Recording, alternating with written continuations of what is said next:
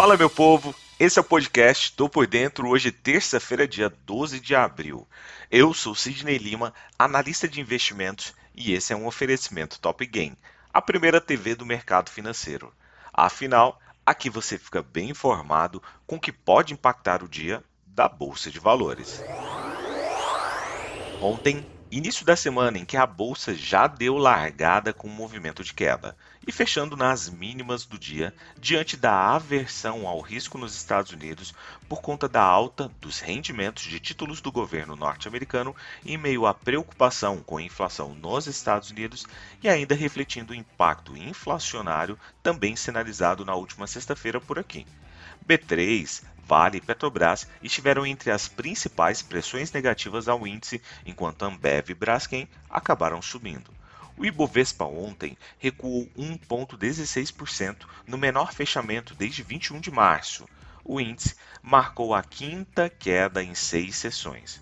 Conforme eu falei ontem, tínhamos uma agenda completamente vazia e sem nenhuma grande notícia, apesar de negativo no mercado. As ações de tecnologia sofreram um impacto de alta dos títulos nos Estados Unidos, o que acabou derrubando os principais índices norte-americanos em mais de 1%, sendo que o Nasdaq acabou cedendo 2,2%. Os títulos de 10 anos do governo norte-americano aproximaram-se de uma máxima em três anos antes do aguardado indicador de inflação do país a ser divulgado nesta terça-feira.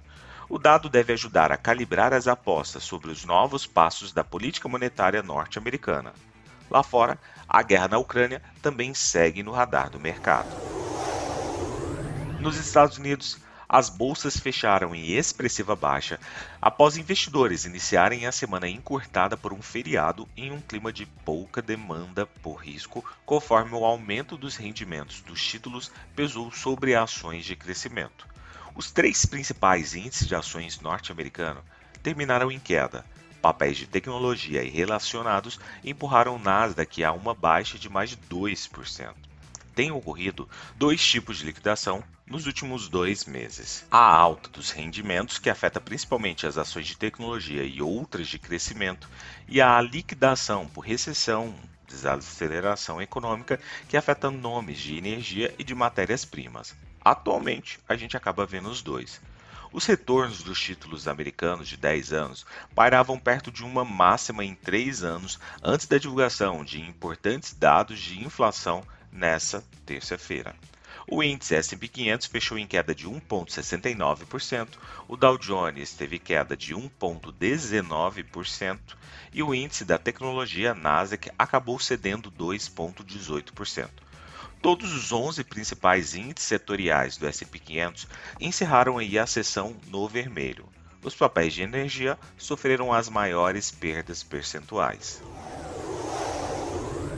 Na Europa, os principais índices acionários ficaram mistos ontem, dia 11, enquanto juros de títulos no continente acabaram subindo. Operadores monitoram notícias sobre a guerra e seu impacto na inflação, enquanto aguardam dados referentes ao Reino Unido, Alemanha e Estados Unidos. O primeiro turno de eleição presidencial na França também acaba ficando em foco. O índice pan-europeu Stock 600 fechou em baixa de 0,59%. Continuando a falar sobre as eleições, os candidatos Emmanuel Macron e Marine Le Pen foram ao segundo turno das eleições francesas, que tiveram início nesse domingo, dia 10. Uma apuração parcial do Ministério do Interior do país sinalizava que Macron deve sim seguir no cargo. A Capital Economics destaca, entretanto, que a corrida eleitoral ela seguirá acirrada. Ainda assim, o CAC 40 subiu 0,12%.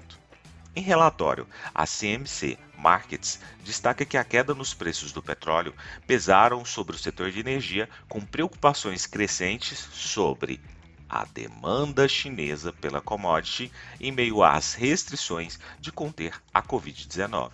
As preocupações sobre preços crescentes de energia estão no foco de investidores nessa semana, com as leituras mais recentes do Índice de Preço ao Consumidor CPI na sigla em inglês do Reino Unido. Partindo para a Ásia, no geral, tivemos um dia misto para as bolsas, com a China descolando do ambiente negativo em meio à queda nos casos de Covid em Xangai e a expectativa de novos estímulos. No Japão, índice de preços ao produtor em linha como esperado subiram aí 0,8%. O Departamento do Estado dos Estados Unidos pediu a todos os funcionários não essenciais que deixem Xangai, emitindo recomendações de cancelamento da viagem de civis à China e Hong Kong. Hoje, Coreia divulga taxa de desemprego às 20 horas e encomendas à indústria do Japão às 20 horas e 50 minutos. Falando em Japão, as ações do Japão caíram após o fechamento desta terça-feira, com perdas nos setores de equipamentos de transporte, instrumentos de precisão e elétrico.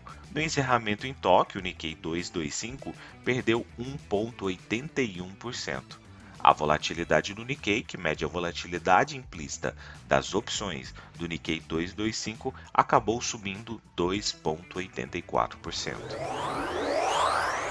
Quanto ao petróleo, os preços subiram nesta terça-feira após ter virado a página quanto a preocupações com a demanda na China, depois que Xangai relaxou algumas restrições relacionadas à Covid-19. E a OPEP alertou que seria impossível aumentar a produção o suficiente para compensar a perda da oferta russa.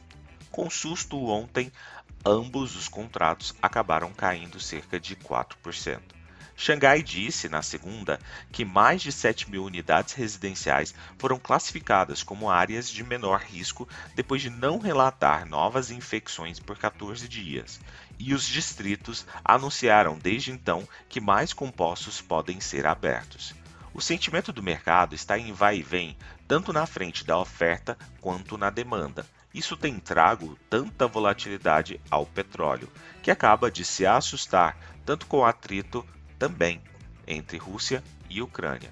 A flexibilização parcial dos bloqueios em Xangai levantou e trouxe um alívio para as preocupações quanto à demanda do petróleo.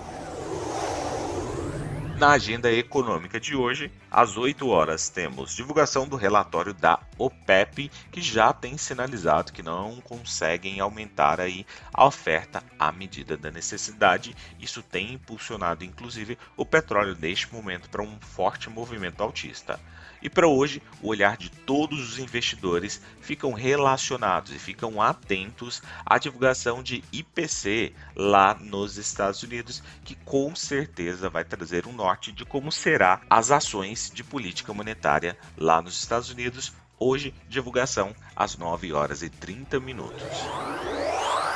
Partindo para as cotações, agora que são 7 horas e 51 minutos do dia 12 de abril de 2022, Estados Unidos respira um pouco mais aliviado se a gente for comparar o que aconteceu ontem em que o mundo sangrou. Dow Jones neste momento a 0,05% de alta, S&P 500 a 0,11% de alta e Nasdaq Bolsa da Tecnologia a 0,25%. A Europa assusta um pouco e nós temos o índice DAX ali na Alemanha a 0,71% de queda. O índice VIX, principal sinalizador de medo que nós temos no mercado, cai 0,10%, não trazendo nenhum referencial muito claro para a gente. Agora, partindo para as commodities, o petróleo está fazendo um movimento muito forte de alta, como eu falei anteriormente. Petróleo Brent com uma alta de 4,53% e o WTI a 4,18%. Do outro lado do mundo, temos a cotação do minério de ferro que sobe 4,40%. Vou ficando por aqui. Quer saber mais? Nos acompanhe nas redes sociais da Top Game. Valeu, tchau Fui!